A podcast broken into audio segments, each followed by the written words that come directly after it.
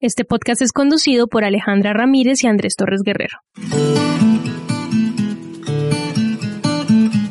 Transeúnte Literario, un encuentro itinerante con los autores de la literatura colombiana. Bienvenidos, transeúntes.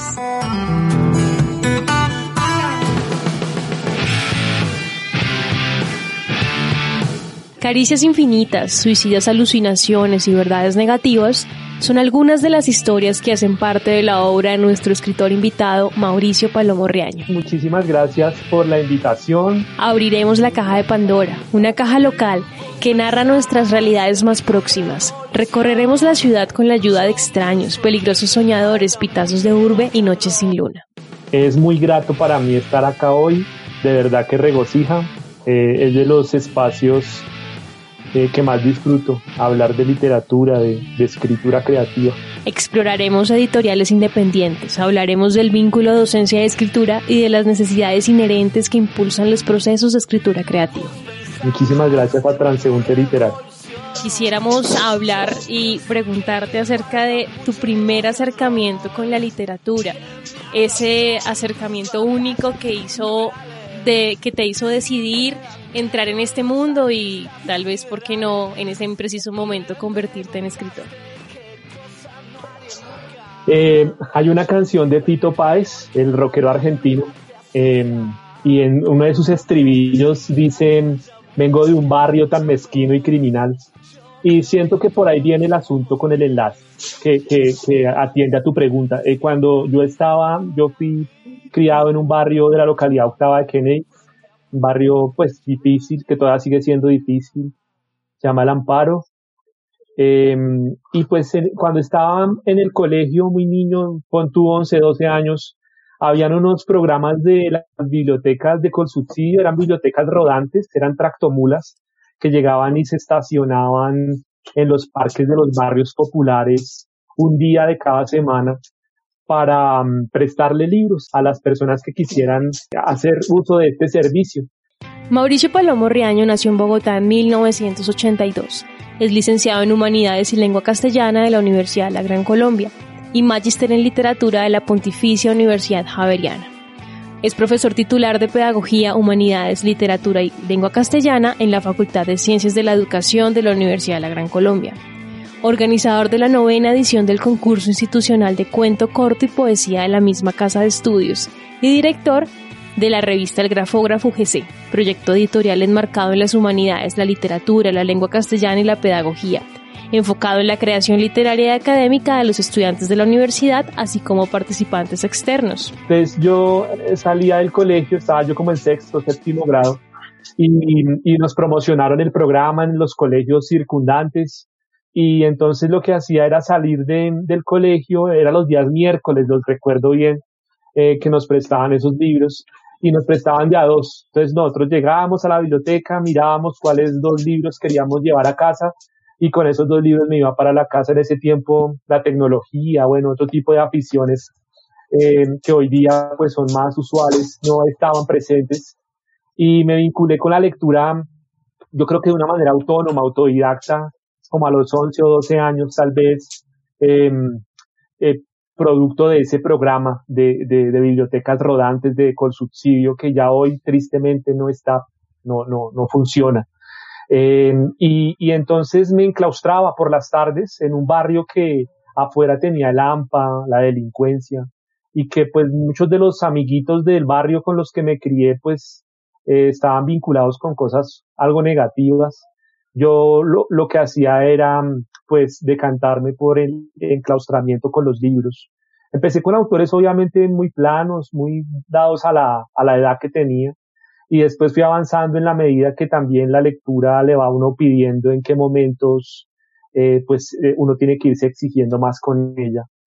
Y, y en ese tiempo, sabes, eh, sin que mis maestros lo supieran, yo, yo no, no, no, no, no tengo presente ningún maestro del colegio, que me haya influenciado fuerte con el tema.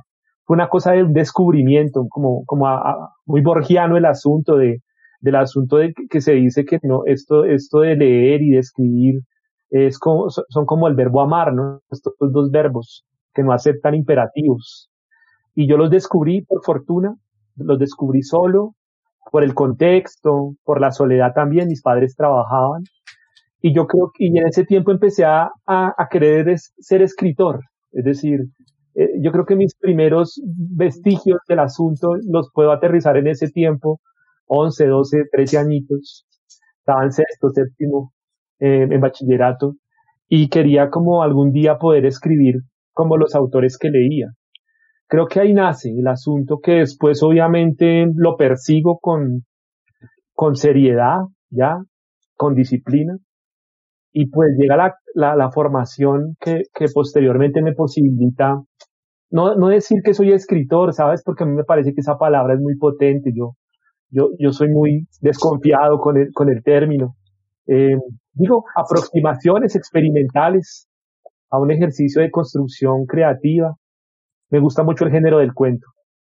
Y a, ese es al que le he apostado en escritura, aunque la novela me gana en lectura. Mauricio es autor de los libros de cuento Nombrar la ausencia de 2014, publicado con el sello editorial Comune Presencia Editores, colección Los Conjurados, y de Caja de Pandora, publicada en 2016 por Sendero Editores y un compilado con dos relatos inéditos en Depredación, la antología inusual del cuento colombiano contemporáneo en 2017, de la editorial Sechat. Mauricio, siguiendo con tu trayectoria, con tus inicios, con tus lecturas fundacionales, con tu destino como escritor, ¿recuerdas algún profesor de pregrado que te haya influenciado en tu camino de, formación para llegar a, escribir eh, relatos? Mira, Andrés, que, tengo dos profesores que son, que son medulares en mi formación de pregrado y ambos son de, de literatura. Es decir, yo también estudié licenciatura en humanidades y lengua castellana y son básicamente dos profesores. Uno en primer semestre que creo que es el que me descalabra en, en sentido figurado. Me, me abre una herida fuerte en la cabeza metafóricamente hablando y me mete ahí una serie de cosas que, que se me quedaron para siempre. Mm, a, las, a, a, muchos les daba miedo llegar a esa clase. A mí me producía una serie de sentimientos encontrados como el nerviosismo por recibirla y también la, la avidez por, por querer recibir mucho de ese profesor en particular que tiene un pasado también muy loco, lo que estuvo en psiquiátrico, en prisión incluso, y que le perdí el rastro hace mucho tiempo. No sé si de pronto tú en el mundo literario puedas tener razón de él. Se llama Enrique Ferrer. Es un profesor que me enseñó introducción a la literatura en primer semestre y yo dije, yo, yo quiero ser como, como ese profesor que además también alternaba la docencia universitaria con la escritura creativa. Tiene una antología de cuentos y de poemas también en el underground, ¿no? Que es donde uno más o menos habita eh, cuando se le mide a, este tipo de cosas. Ha escrito para revistas como Arcadia, Zona de Tolerancia y Confabulación, asimismo para periódicos como El Espectador realizando crítica literaria. Actualmente escribe un blog denominado FUG, Artes, Fobias, Filias y Parafilias, en el cual realiza reseñas de libros y películas divide su vida entre la cátedra universitaria y la creación literaria. Y ya avanzando en la carrera, eh, tipo cuarto, quinto semestre, vi literatura colombiana con un profesor con el cual tuve la oportunidad después de llegar a la universidad y encontrármelo y trabajar un, año y medio, dos años con él, John Freddy González Torres, que me influenció muchísimo y, me, y digamos que me infló el pecho, ¿no? Y me dijo, usted está para cosas importantes, hermano, y y ojalá un día tengamos la oportunidad en muchos años, recuerdo que me lo dijo alguna vez, de, trabajar juntos acá y de, y de poder leerlo en lo que escriba.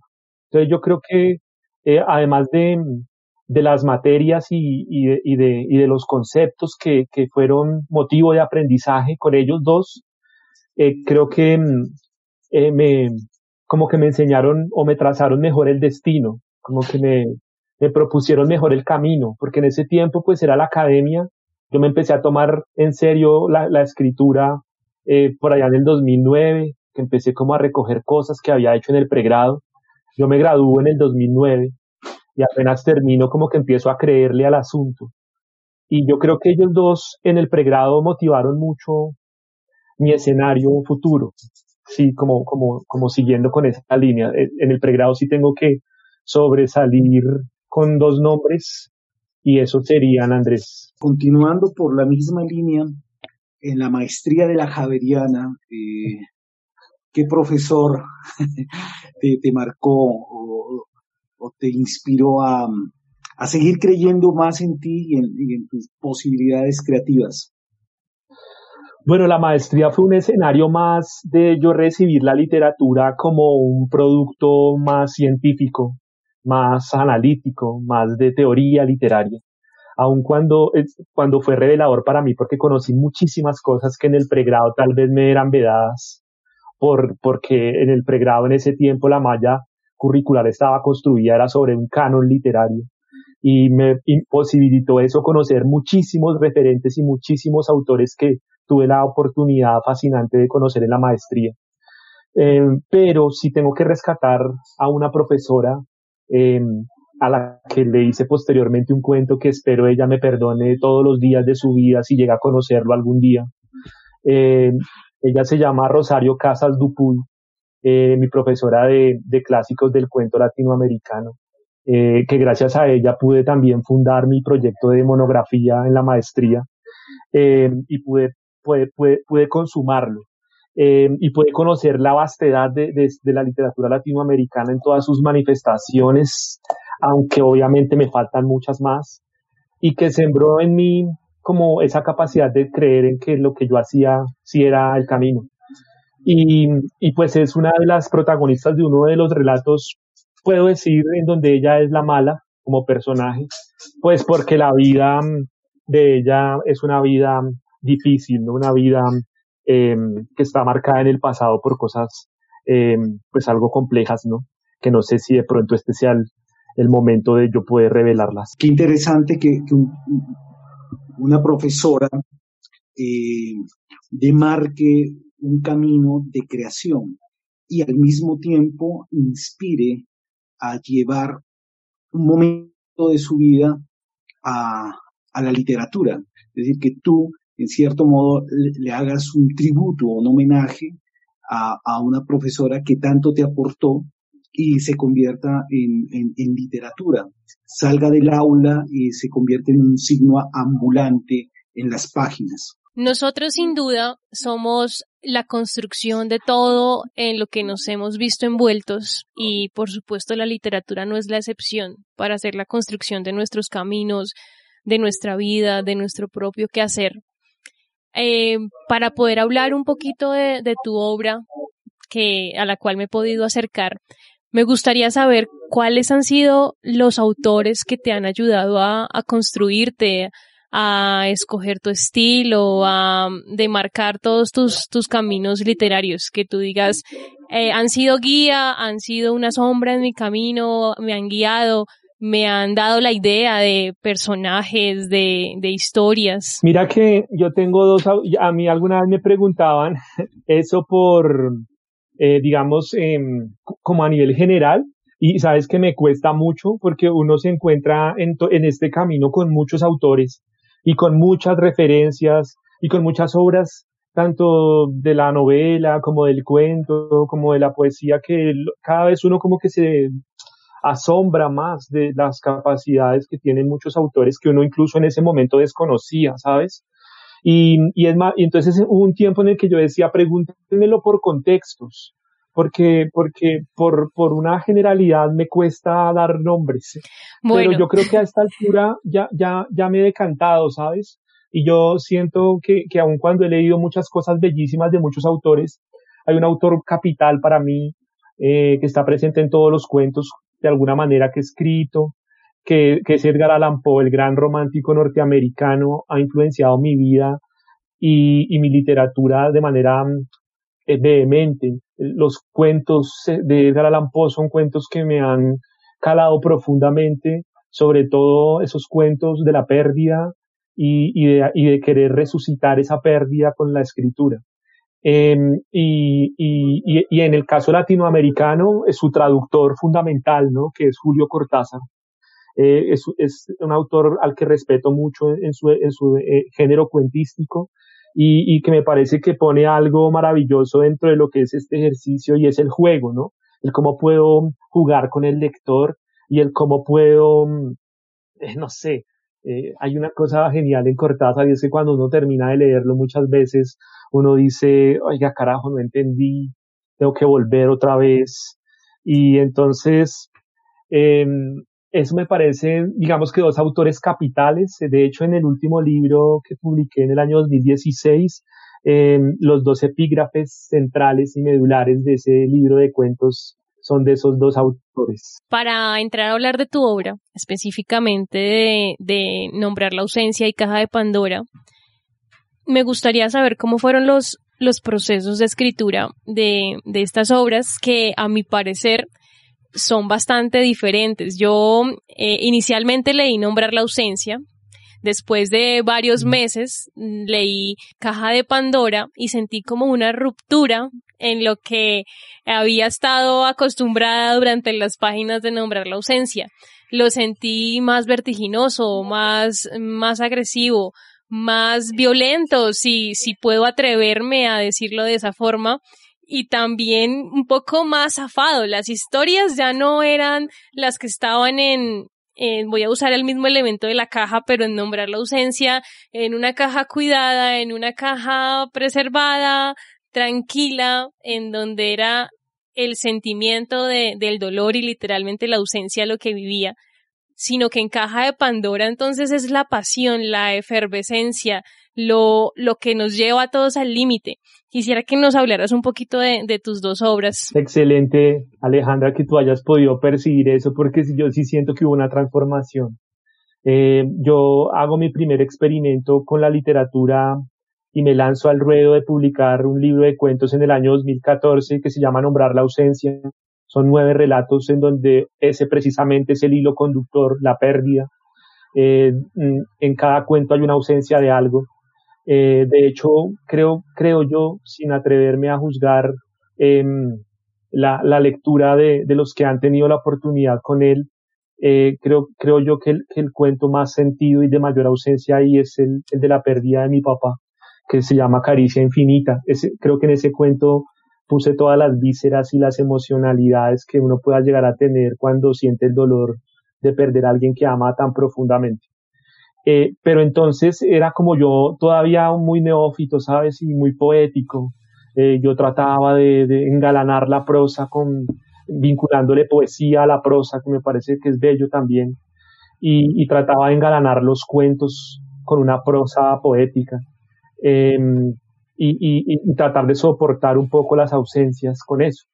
Eh, cuando, cuando yo voy avanzando en lecturas y en la vida misma, la vida misma y las lecturas me van decantando otro, otro ritmo que es muy difícil conseguirlo propio en la literatura. Siento yo que es de lo más difícil alcanzar uno un ritmo, un tono, un estilo propios. Yo creo que siempre los estamos buscando. Eh, pero sí me, me, empecé a decantar por, por unos tonos más frontales. Eh, siento que me limpian más, ¿sabes? Siento que cuando soy más agresivo con la prosa me siento más tranquilo, siento que puedo desahuciar todos esos demonios que hay adentro a veces por productos tal vez de, de la sociedad en la que uno se mueve, de las personas que a veces uno conoce y que fallan. Entonces como que uno dice, yo, yo no soy de las, de las confrontaciones eh, reales.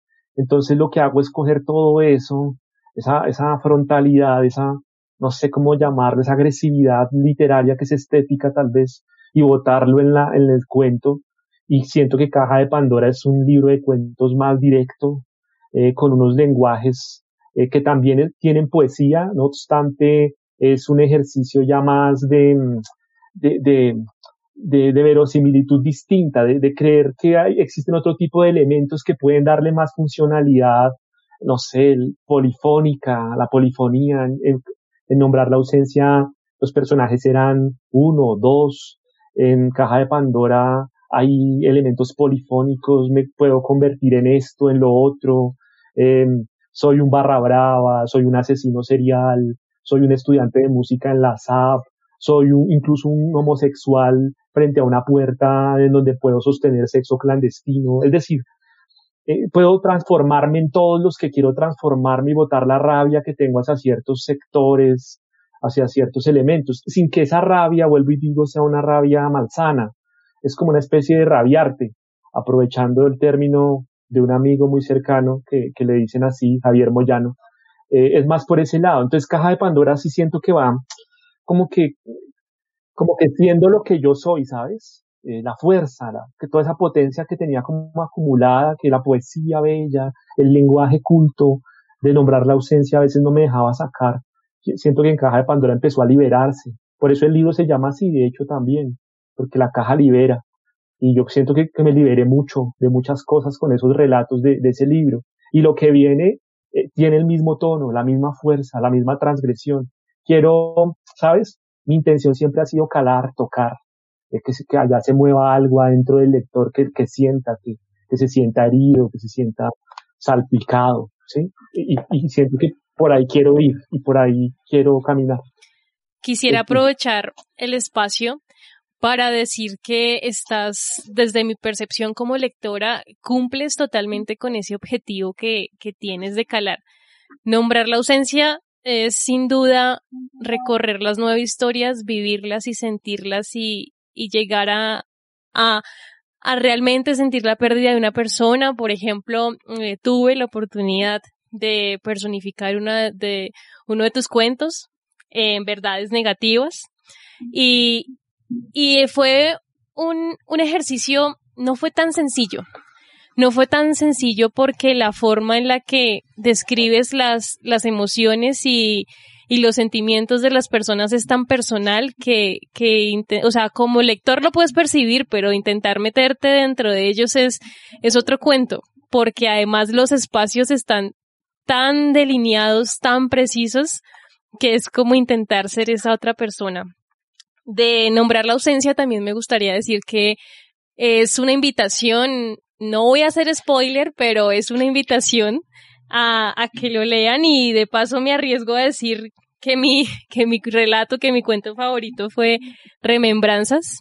Yo, mejor dicho, eh, no, no pude comprender ¿Por qué se fue? ¿Por qué lo dejó ahí? siempre me lo pregunto, siempre digo, ¿cómo haces esto? me sentí la persona, me sentí el, el chico diciéndole como, a ver, por favor, está dejando a este, a este ser, pero es, es maravilloso lograr entrar en estos espacios que, que habitas con tu literatura. Eh, volviendo un poquito a los espacios académicos, me gustaría preguntarte, ¿cómo logras eh, llevar, combinar el, el ejercicio de la literatura con el ejercicio de la, de la docencia, de los espacios académicos. Muchas veces no es, no es fácil lidiar con ambos espacios sin que uno robe tiempo del otro o castre ciertas intenciones que pueda tener uno en su ejercicio docente y en su ejercicio como escritor. Eso es bien difícil, ¿sabes? Eh, yo creo que robarle el tiempo a la academia para escribir también, yo, yo, yo a esta altura considero que es incluso valioso, ¿sabes? Voy a contar una anécdota rápida. Eh, nombrar la ausencia tiene una carátula, una portada de un pintor expresionista caleño que se llama Walter Tello. Eh, con Walter hay una historia interesante, pues según lo que me contaron, no sé hasta dónde, hasta qué punto sea real, hasta, hasta donde me la contaron los editores. Y es que eh, una alemana se enamoró de él y se lo llevó a vivir a Alemania un tiempo y era una mujer acomodada y le dijo, listo, me gustó su pintura, me gustó usted, ahora sí puede pintar libremente ya que tiene todo el tiempo porque yo soy la que voy a aportar acá, la parte económica. Y él empezó a pintar terriblemente en la comodidad. Entonces yo siento que que, alternar la escritura, ojalá uno pudiera dedicarle todo su tiempo a la escritura creativa, sería maravilloso. Pero siento que cuando le robo a la academia el tiempo, ese tiempo es tan valioso que hace que la escritura sea muy potente, ¿sí? A que si de repente yo tuviera todo el tiempo para escribir. En la comodidad siento que a veces puede llegar a ser negativa en ese momento. Claro que yo quisiera entregarme de lleno a la escritura, a la lectura sobre todo. También que tengo muchos libros enturnados que la docencia universitaria no me deja llegar a ellos porque me toca hacer esto, porque me toca hacer lo otro. El oficio docente es un oficio muy demandante, demasiado demandante. Y ojalá fueran solo las clases, que me parece que es lo que uno más disfruta, ¿no? Es lo que hay alrededor de eso, eh, lo burocrático, la formatitis, eh, todo ese tipo de cosas que, que uno no se formó en ellas, pero que estando en las instituciones uno pues obviamente debe responder por esas funciones también. Y yo creo que eso es lo que más lo agota a uno. Pero cuando tengo, ya digo, listo, acabé esto y puedo tener tiempo para lo que me gusta, creo que ese tiempo que, que le robo es muy, muy importante, ¿sabes? Es maravilloso a que si yo tuviera em, todo el tiempo. Hay una anécdota que también me gusta de Onetti Vargas Llosa. Eh, Vargas Llosa alguna vez estaba discurriendo en el lobby de un hotel em, sobre el oficio de cómo él hacía la, escritura, cómo, él, él tenía su disciplina de escritor. Y decía que se levantaba a tal hora, que escribía de tal hora a tal hora, que almorzaba a tal hora, que tenía ejercicios a tal hora. Eh, y Carlos Fuentes también en alguna entrevista también decía lo mismo. Y Onetti llegó y lo interrumpió y dijo, y le dijo, eh, Mario, o sea que la literatura para ti es como una esposa. En cambio, para mí es como un amante. Es decir, hay, un, hay una metáfora tan honda también de que es cuando me coja a mí el, el, el, el momento, es cuando yo tenga el momento, no cuando yo se lo quiera dar. Y yo siento que cuando le robo a la academia el tiempo, eh, lo, lo aprovecho muy bien. Y no sé, aunque quisiera todo el tiempo para escribir, siento que si tuviera todo el tiempo para escribir, no saldrían cosas tan potentes a veces que uno dice, uy, esto no lo hubiese logrado en la comodidad, esto lo estoy logrando es en la necesidad. Y yo siento que también se puede trabajar a sí mismo con la educación. Creo mucho en, en los estudiantes que se educan desde las necesidades, que trabajan, estudian, que son perseverantes. No estoy diciendo que los otros, los que tienen la comodidad y los tiempos no los sean, pero siento que hay una fuerza diferente en los que lo hacen desde la necesidad, desde, lo, desde el apremio, desde que me toca robarle esto de tiempo a esto. No sé, que, pienso que con la escritura también es lo mismo, ¿sabes? Claro que quisiera ser escritor consumado algún día y abandonar la academia. Claro que sí. Ese sigue siendo mi sueño. Pero en este momento pasa lo que te digo. Es, es un poco eso.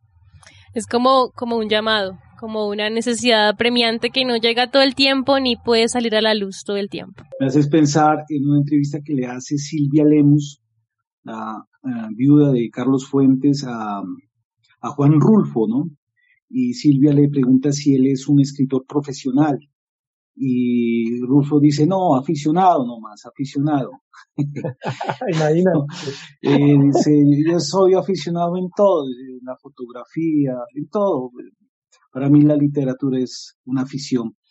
Y bueno, la, la, en el zorro de arriba y en el zorro de abajo, Arguedas también eh, critica a los escritores profesionales, ¿no? Como, mm. como, Mario Vargas Llosa o el mismo Carlos Fuentes. A propósito de lo que anotabas, ¿no? De que impulsa eh, en tu creación tocar vidas, te cuento que cuando yo le obsequié el libro eh, Caja de Pandora a mi hija, eh, lo leyó, lo devoró, y fue tal la impresión que ella le generó tu, tu escritura que en un trabajo para el último año de, bachillerato, ella se aprendió de memoria el, el cuento de Alejandra, eh, que se titula La última visita. Entonces, eh, impresionante que, que, que, tu escritura haya calado tan hondo, tan profundo en, en mi hija que se llama Alexandra y que, que se lo aprendió y, y lo y lo llevó al, al, al colegio y lo no lo leyó, se lo aprendió de memoria y lo presentó de esa forma. Y oh, le, preguntaba, le preguntaba a ella que, que le preguntaría ella a ti. Entonces me dice que, me dice, papá, yo le preguntaría la influencia de Gustavo Cerati en su escritura y cómo hace para transformar eh, noticias en literatura, como por ejemplo Blancos Perfectos o... El extraño. El extraño, ¿no es cierto? Es decir, ¿cuál, cuál es esa alquimia, ¿no? Que hace que la literatura periodística termina, gracias a tu estrategia textual, convertida en relato. Puedes seguir este proyecto en Instagram como arroba transeúnte literario y escucharnos en las principales plataformas de podcast como Spotify, Google Podcast, Apple Podcast y YouTube. ¿Cómo le haces? Genial. No, primero agradecerte y a Alexandra también eh, eso que, que me cuentas, que no lo sabía, lo ignoraba y que me parece tan bonito de verdad, porque uno escribe para que otros lo lean. Es decir, yo, no tengo ese espíritu kafkiano de, de escribir para ocultar, eh, para no dar. Yo siento que, que, a mí me gusta que me lean y que me critiquen y que me digan sí esto, no esto. Siento que uno cuando hace este ejercicio pues quiere que lo lean, ¿no? Eh, Albert Camus decía, eh, todo hombre y más aún todo artista eh, quiere que se le, le, lea y quiere que se le sea reconocido cuando da su discurso de agradecimiento al Nobel de Literatura en el 57. Y yo siento que es así, ¿no? Entonces, cuando uno escucha este tipo de cosas, Andrés, es muy bello, la verdad, porque Alexandra siempre me pareció, cuando hicimos el lanzamiento del libro en Bilborada, me pareció siempre una niña muy inteligente y muy despierta y, y muy entregada a todo lo que es el arte. Eh, obviamente, yo creo que pues eh, también viene de casa todo ese asunto, ¿no? Eh, entonces, gracias a ti también y a ella. Y bueno, claro, yo, yo creo que, pues yo no creo en la literatura como un ejercicio de etiquetas, ¿sabes? Ni de movimientos. Yo siento que la literatura ha sido una sola desde Homero y que lo demás han sido lo que los críticos y académicos le han querido vincular. Pero si tengo que vincularme con una etiqueta, a mí me gusta mucho el realismo sucio y el realismo degradado, ese realismo que nos acompaña todos los días en las grandes megalópolis, en estas llamadas ciudades cáncer ahora, ¿no? Em, en la que uno se encuentra con una serie de cosas que la verdad uno pensaría que nunca iban a existir en la realidad y que solamente podían existir en, en la ficción macabra. Eh, nosotros tenemos unas realidades tan terribles que uno dice, esto no se lo va a creer nadie. Entonces, eh, me pasa mucho que, que se me quedó una frase en, un ensayo que leí alguna vez de Laura Restrepo, un ensayo muy lúcido de ella, eh, que está en un libro que se llama 12 ensayos sobre la violencia en Colombia. El único ensayo de ese libro literario es el de Laura Restrepo, todos los otros son ensayos históricos. Y ella titula ese ensayo Niveles de realidad en la literatura de la violencia en Colombia. Y en ese ensayo hay una cita que ha marcado, yo creo que el destino de la escritura creativa en mí, y es una frase que dice, eh, cuando una realidad elaborada se transforma, se vuelve literatura. Eso me llevó a pensar siempre que obviamente todo hecho literario tiene como punto de partida un hecho real. Yo me vinculo al realismo. Me gusta literaturizar la realidad, obviamente vincularle elementos ficcionales, no dejarla tal cual, porque si no sería una crónica periodística o, no sé, una noticia más en un periódico. Eh, pero me gusta vincularle la ficción, alimentarla con otros escenarios, vincularle personajes nuevos, eh, pero la esencia, la médula, es la noticia, ¿verdad? La realidad. Si se quiere es la realidad, porque muchas veces hay muchos de estos cuentos que no han llegado a noticia conocida, pero que yo los conozco de oídos, de testimonios de gente eh, que ha vivido esto de manera real y descarnada, y lo que yo hago es trabajar la escritura creativa desde esas realidades blancos perfectos, el extraño. El mismo cuento de, hay un cuento en el Caja de Pandora brutal que se llama mm, Reparador de Vacíos. Eh, alguna vez leía una noticia en un periódico, de un periódico gringo que decía que los jubilados, los ancianos jubilados, están dañando los electrodomésticos y están dañando em, las cosas de la casa para tener que llamar a un técnico solamente para que alguien venga y ellos puedan hablar con alguien y hacerles un café y tomarse un café con alguien en medio de las soledades de sus apartamentos. Entonces yo dije, uy, eso es una cosa terrible que está pasando. Los ancianos metidos al fondo de, sus casas, solos, abandonados, ya sin nietos, viudos, viudas.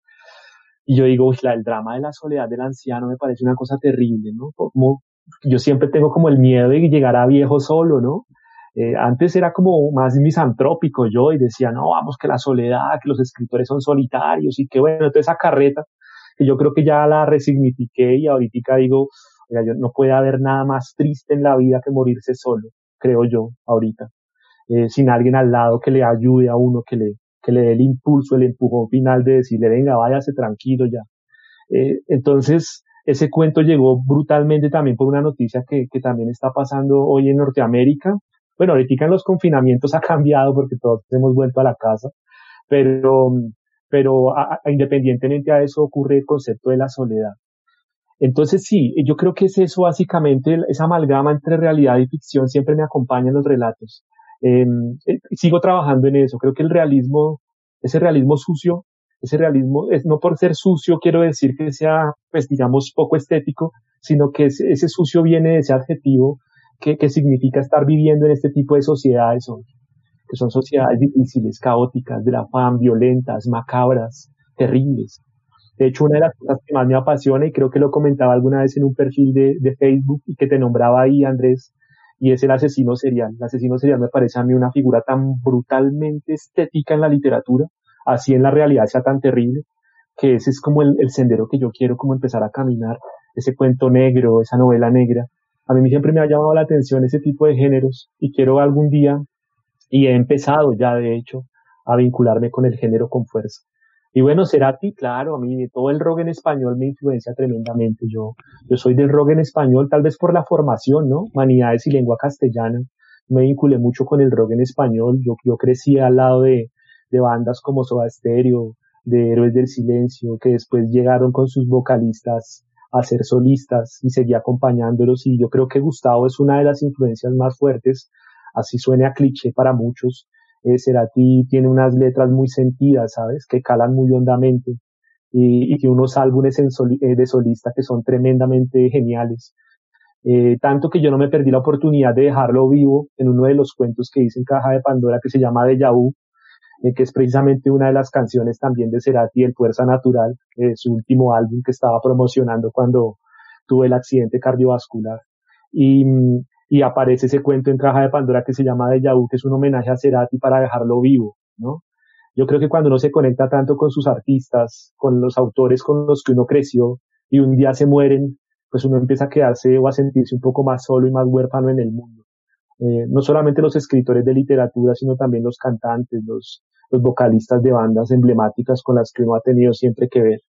Entonces han, ha estado siempre presentes ellos, esas voces que a veces hay rockeros así puristas que dicen eso no es rock, ah, me vale, ¿no? A mí me parece que esas son las voces para mí. Yo creo que hay de todo acá para uno poder escoger afortunadamente. Me gustaría que nos hablaras un poquito del círculo literario en el que te mueves en estos momentos. Mira que es curioso porque en este, en estos tiempos de confinamiento me ha alejado mucho, ¿sabes? Eh, sobre todo del círculo académico, y lo siento por compañeros invaluables que tengo allí, pero ha sido un momento como para repensarme también hacia dónde yo quiero vincular realmente mi camino. Eh, yo soy más bien underground como casa sola, ¿sabes? Eh, en, en, el siglo XX hubo una vanguardia poética que eran los insulares. Les pusieron insulares precisamente porque eran islas solas, casas solas por allá, su trabajo silencioso. Eh, en el underground afortunadamente uno puede trabajar silenciosamente y hasta uno mismo se puede publicar con una editorial incluso propia de uno eh, y después empezar a mover sus libros entre los conocidos, estudiantes, colegas, amigos. Eh, bueno, digamos que el círculo literario mío no es un círculo tan extenso, ¿sabes? Digamos que tengo unos tres o cuatro contactos con los que charlo a veces, eh, con los que hago cosas a veces, que salen proyectos para hacer, pero básicamente en, en este tiempo último, más bien solo, ¿sabes? Eh, más bien solo en el escenario, eh, trabajando silenciosamente, obviamente con un, como decía Andrés Caicedo, con, con unos pocos buenos amigos, decía Andrés, eh, y, y, creo que eso es lo que ahorita, pues, por lo menos es lo que más me tranquiliza también, el no tener que estarle dando cuenta a todo el mundo o explicaciones de por qué no estoy presente o por qué sí estoy presente. Creo que el aislarme y el silenciarme oh, me da una tranquilidad tremenda. Eh, obviamente no abandonar la gente con la que uno tiene los afectos marcados, pero hay otras personas que sí se han ido diluyendo precisamente porque eh, quiero como emprender el sendero también hacia, pues hacia la literatura meramente, ¿sabes? La academia es maravillosa, me ha dado un techo bellísimo en el último tiempo y agradezco todo lo que me ha dado, la, verdad, pero, pero digamos que la brecha apunta a vincularme con contactos un poco que tengan que ver más con la gestión cultural, con la escritura creativa, em, compañeros, digamos, que, que enseñen literatura, pero ya lo otro, las arandelas adicionales, así parezca egoísta, pues ya las voy dejando de lado. Me parece más que egoísta algo saludable, porque pues cada quien tiene sus tiempos, sus espacios, su tranquilidad y realmente algo como la literatura, como la creación, como sacarse un escrito del corazón y ponerlo al servicio de los demás no puede ocurrir en unos espacios concurridos y de una crítica malsana constante en la que el canon es lo ideal y si te ha salido, entonces, ¿qué está sucediendo con tu escritura? Entonces, me parece más bien un, un algo necesario y saludable. Eh, sé que pronto leeremos cosas muy maravillosas como resultado de este aislamiento que estás teniendo y que en cierta medida estamos teniendo todos. Eh, he podido seguir un poco tus pasos en otros espacios más allá de, del libro impreso, de la literatura como tal.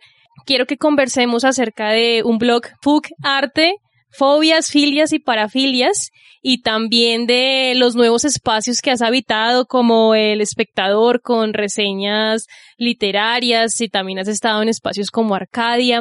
¿Cómo ha sido este proceso de escritura, más allá de la concepción literaria que lleva tiempo y tal vez algo de disciplina? Eh, yo soy, digamos que muy disciplinado en cuanto a la lectura. Me demoro mucho leyendo un libro, eh, veo hasta una o dos veces el fragmento de una película porque me gusta reseñar todo al final. Eso se lo aprendí a Andrés Caicedo también, que es una influencia fuerte junto a Rafael Chaparro Madieva acá en el caso colombiano. Y es que Andrés leía siempre un fragmento y tenía una idea sobre ese fragmento y la tenía que escribir.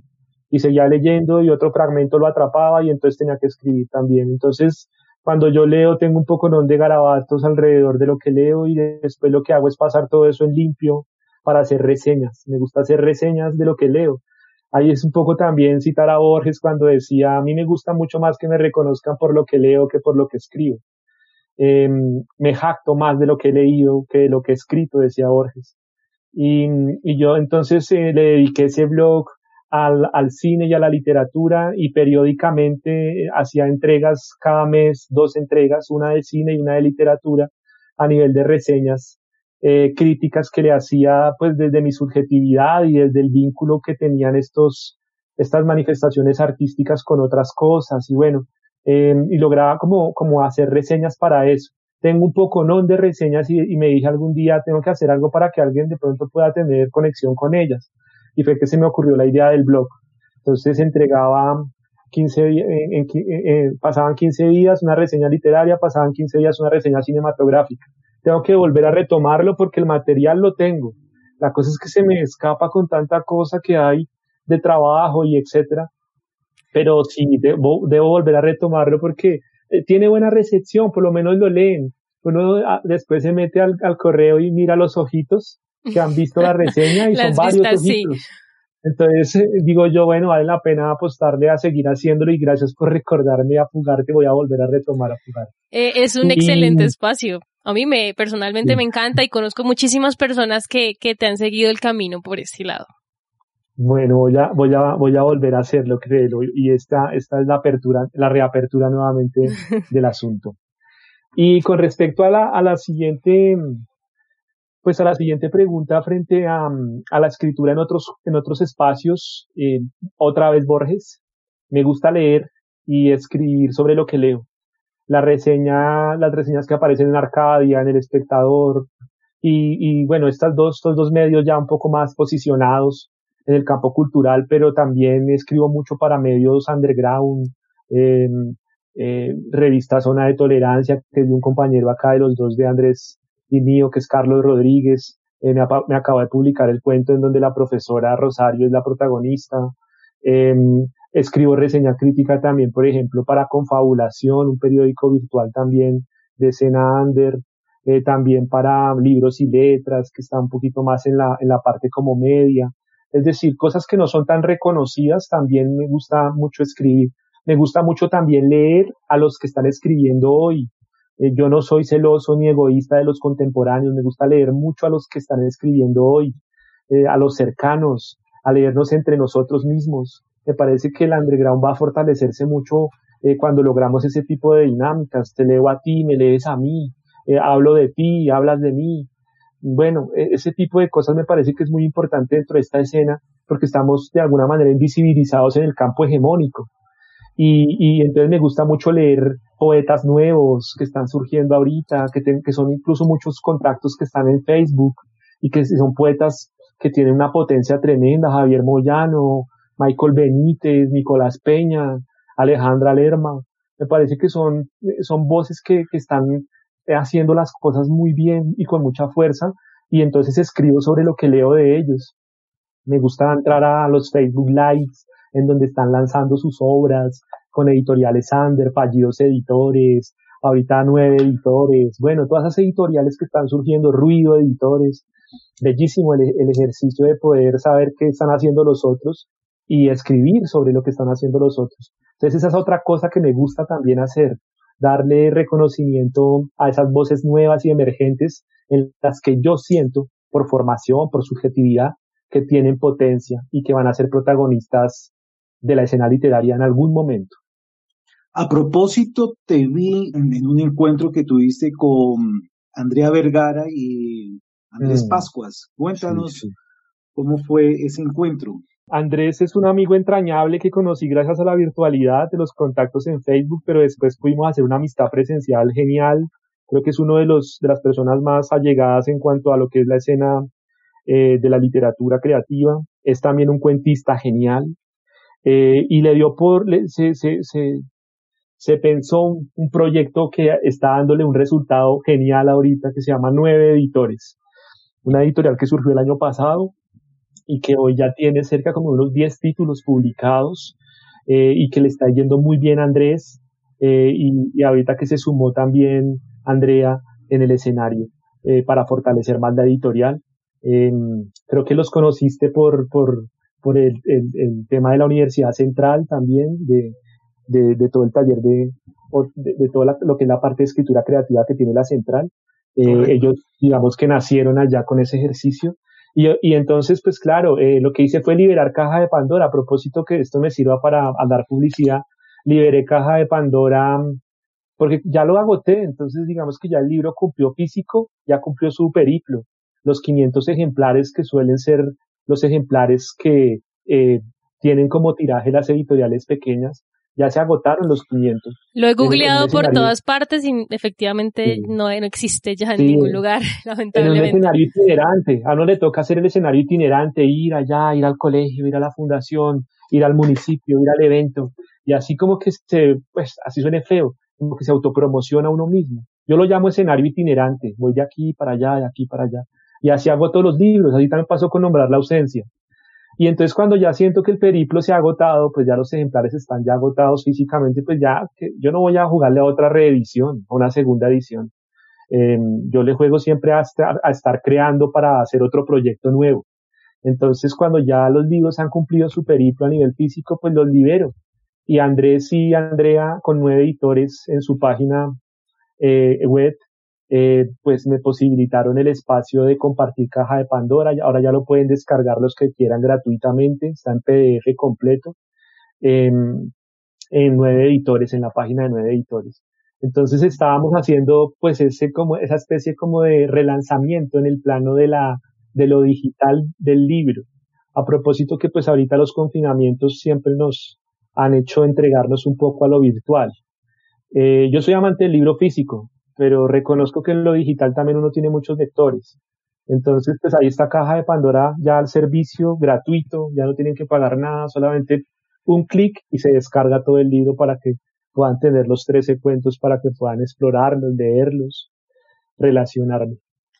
Maravilloso obsequio que nos haces y recomendadísimo leer Caja de Pandora, un texto de una fuerza, una potencia impresionante que explora eh, la condición humana en, lo siniestro, en lo macabro, pero también en, en su grandeza, ¿no?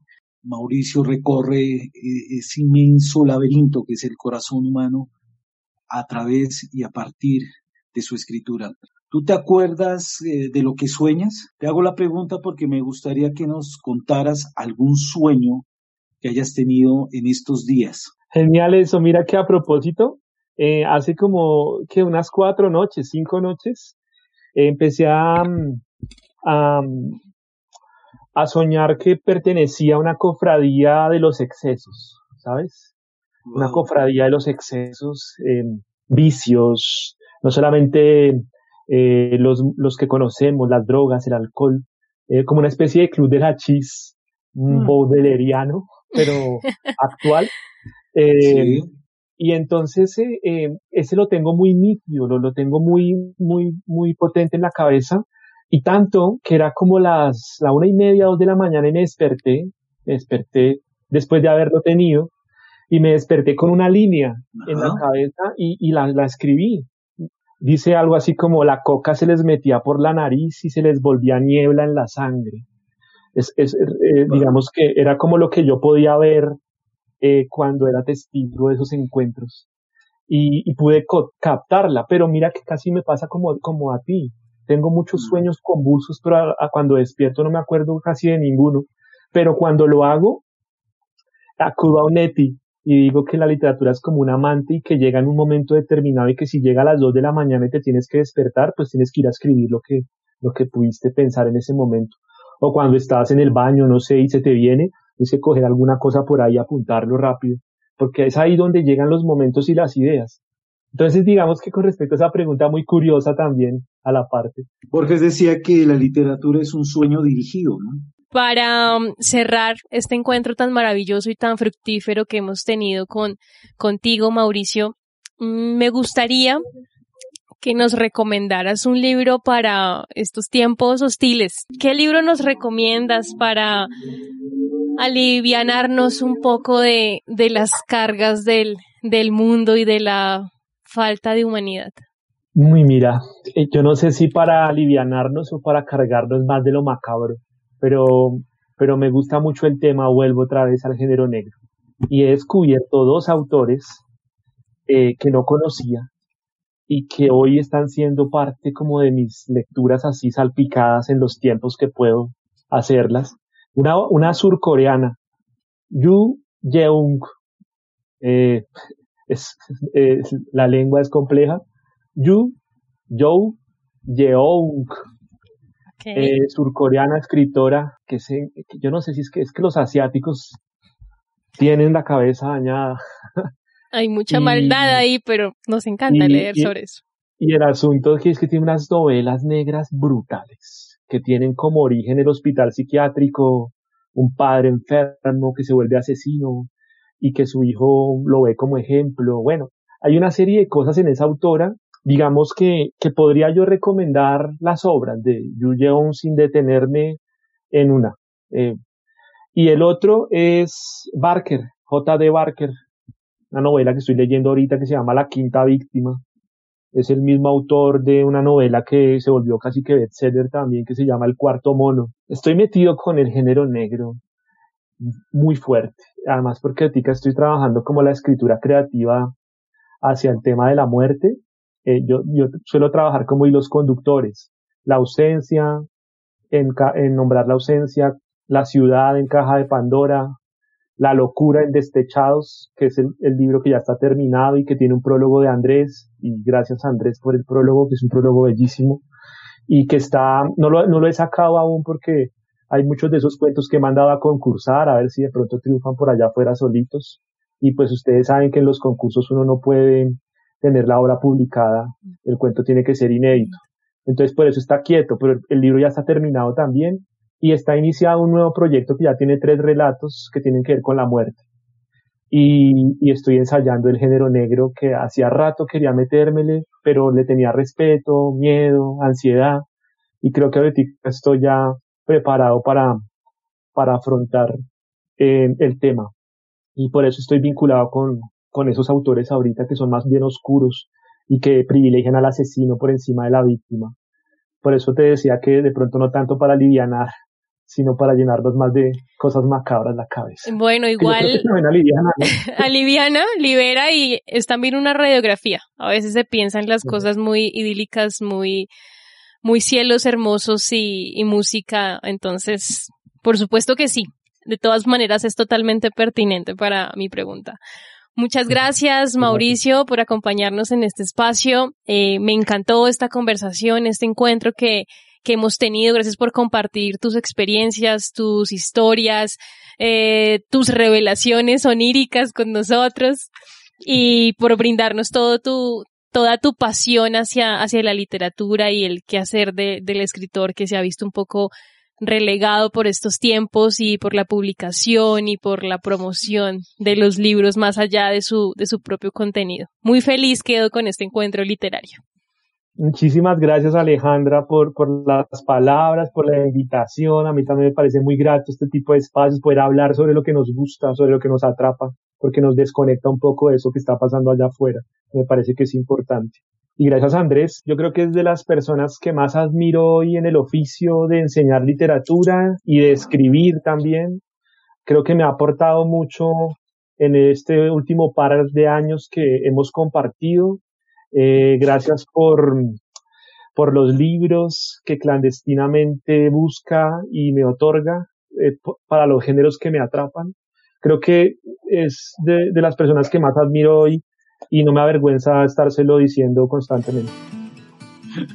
Muchas gracias Mauricio, mil gracias por, por tu amistad, por tus palabras y por este momento tan, tan cálido. Un abrazo Mauricio. Igual a los dos. Este podcast fue grabado en los estudios de Sonda Pulsar Bogotá por Eduardo Seche del podcast Arquitectura para Aliens.